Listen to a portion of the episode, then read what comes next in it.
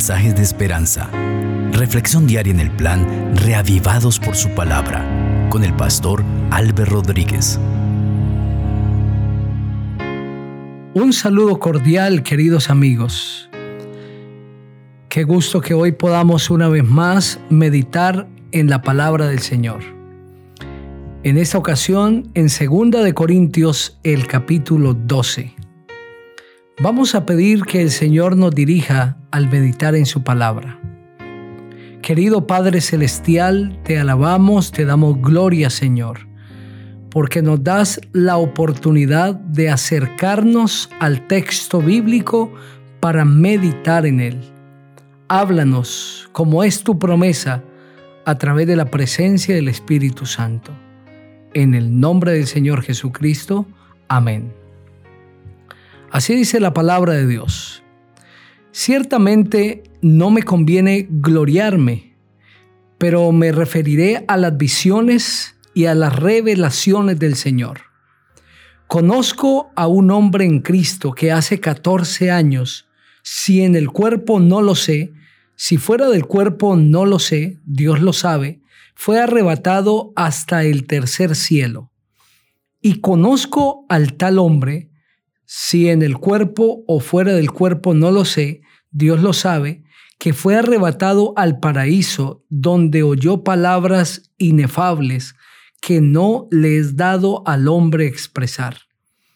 De tal hombre me gloriaré, pero de mí mismo en nada me gloriaré, sino en mis debilidades. Sin embargo, si quisiera gloriarme, no sería insensato, porque diría la verdad, pero lo dejo para que nadie piense de mí más de lo que en mí ve u oye de mí.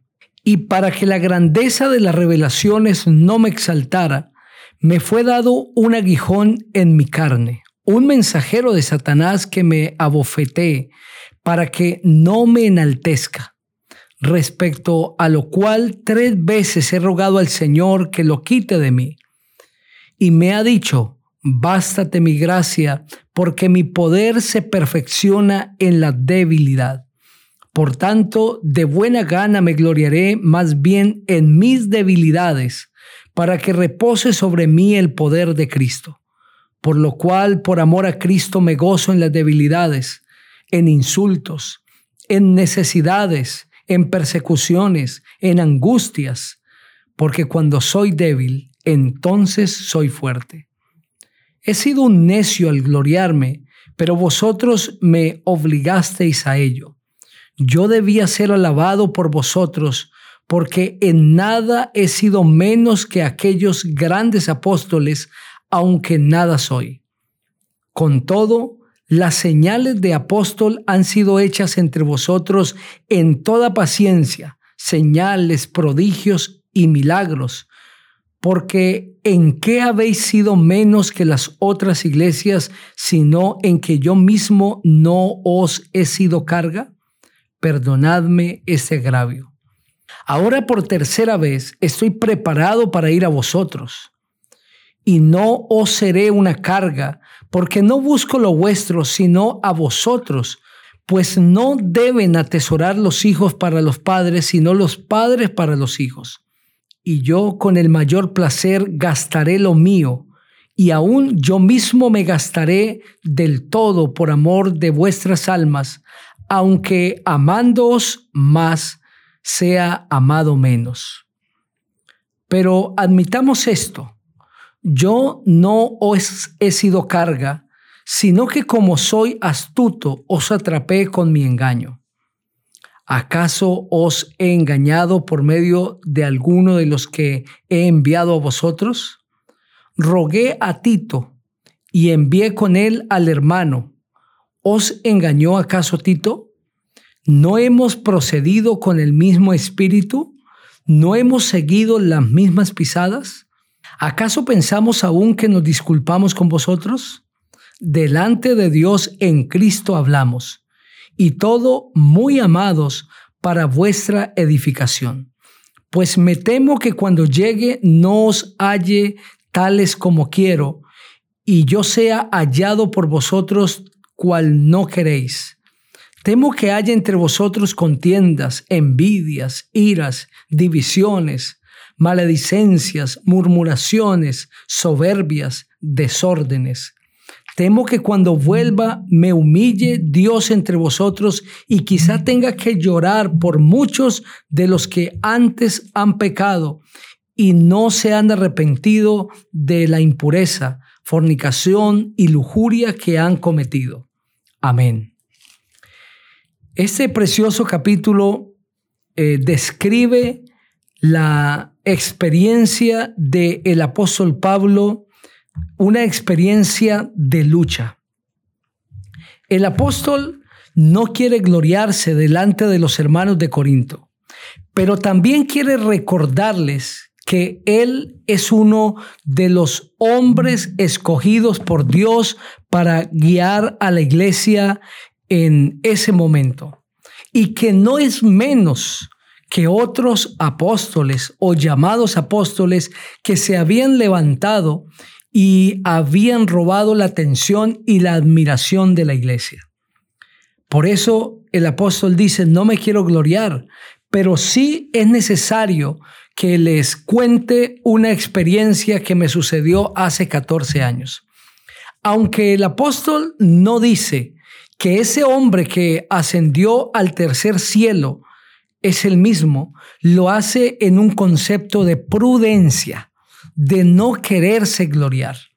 Pero este hombre al que él está describiendo es a él mismo.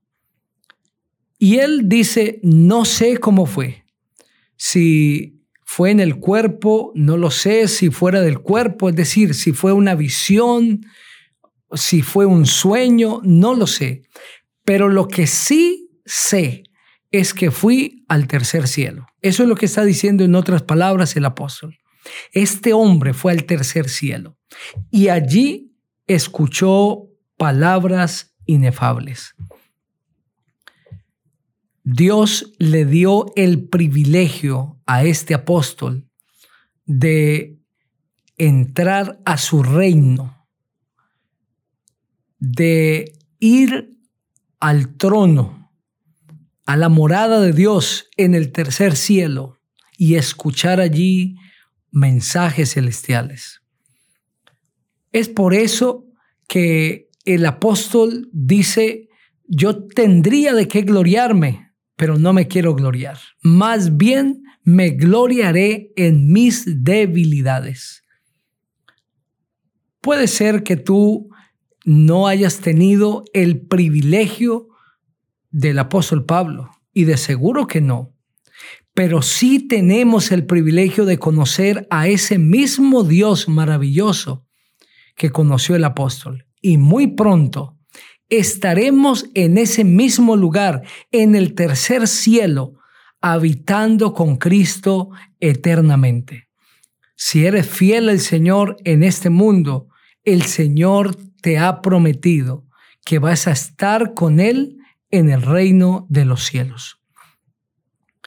Ahora, a partir del versículo 7, después de que el apóstol ha relatado esa experiencia espiritual maravillosa, se centra en relatarle también a los hermanos corintios su experiencia de lucha. Y él habla de un mensajero de Satanás que lo abofetea. Es decir, eh, el apóstol está presentando un sufrimiento que tiene por causa de Satanás y ese término que lo abofetea indica que era una molestia, era un estorbo, por así decirlo. Es decir, Satanás usaba esto para molestar su vida. Por eso él estaba rogando al Señor que le quitara eso. Tres veces dice, en tres ocasiones el apóstol había pedido a Dios que le quitara esa penosa aflicción, pero cada vez que él lo hacía, la respuesta del Señor también era clara, bástate mi gracia. En otras palabras, mi gracia es suficiente. Necesitas continuar con esa misma aflicción, porque esta tenía el propósito de enseñarle una dependencia de Dios y otras lecciones para el reino de los cielos. Hay quienes afirman que esa aflicción del apóstol tendría que ver con sus ojos y que desde el momento que quedó ciego al encontrarse con Jesús, le pudo haber quedado una molestia en sus ojos. Lo cierto es que el apóstol siente que esto es una aflicción, pero si el Señor no se la quitó, es porque él veía que era necesaria para su formación. Puede ser que hoy esté hablando a alguien que tiene también una aflicción en su vida. Y le ha rogado al Señor que la quite, ha ayunado, ha orado, ha clamado al Señor, Señor, quítame esto, pero el Señor no lo ha hecho.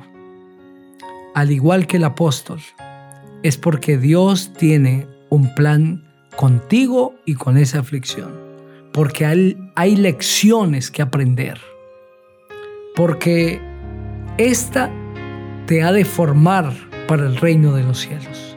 Por lo tanto, alaba al Señor, como dice el apóstol, en tus debilidades. Y dele gloria a Dios por eso que ocurre en tu vida. Te invito para que juntos oremos.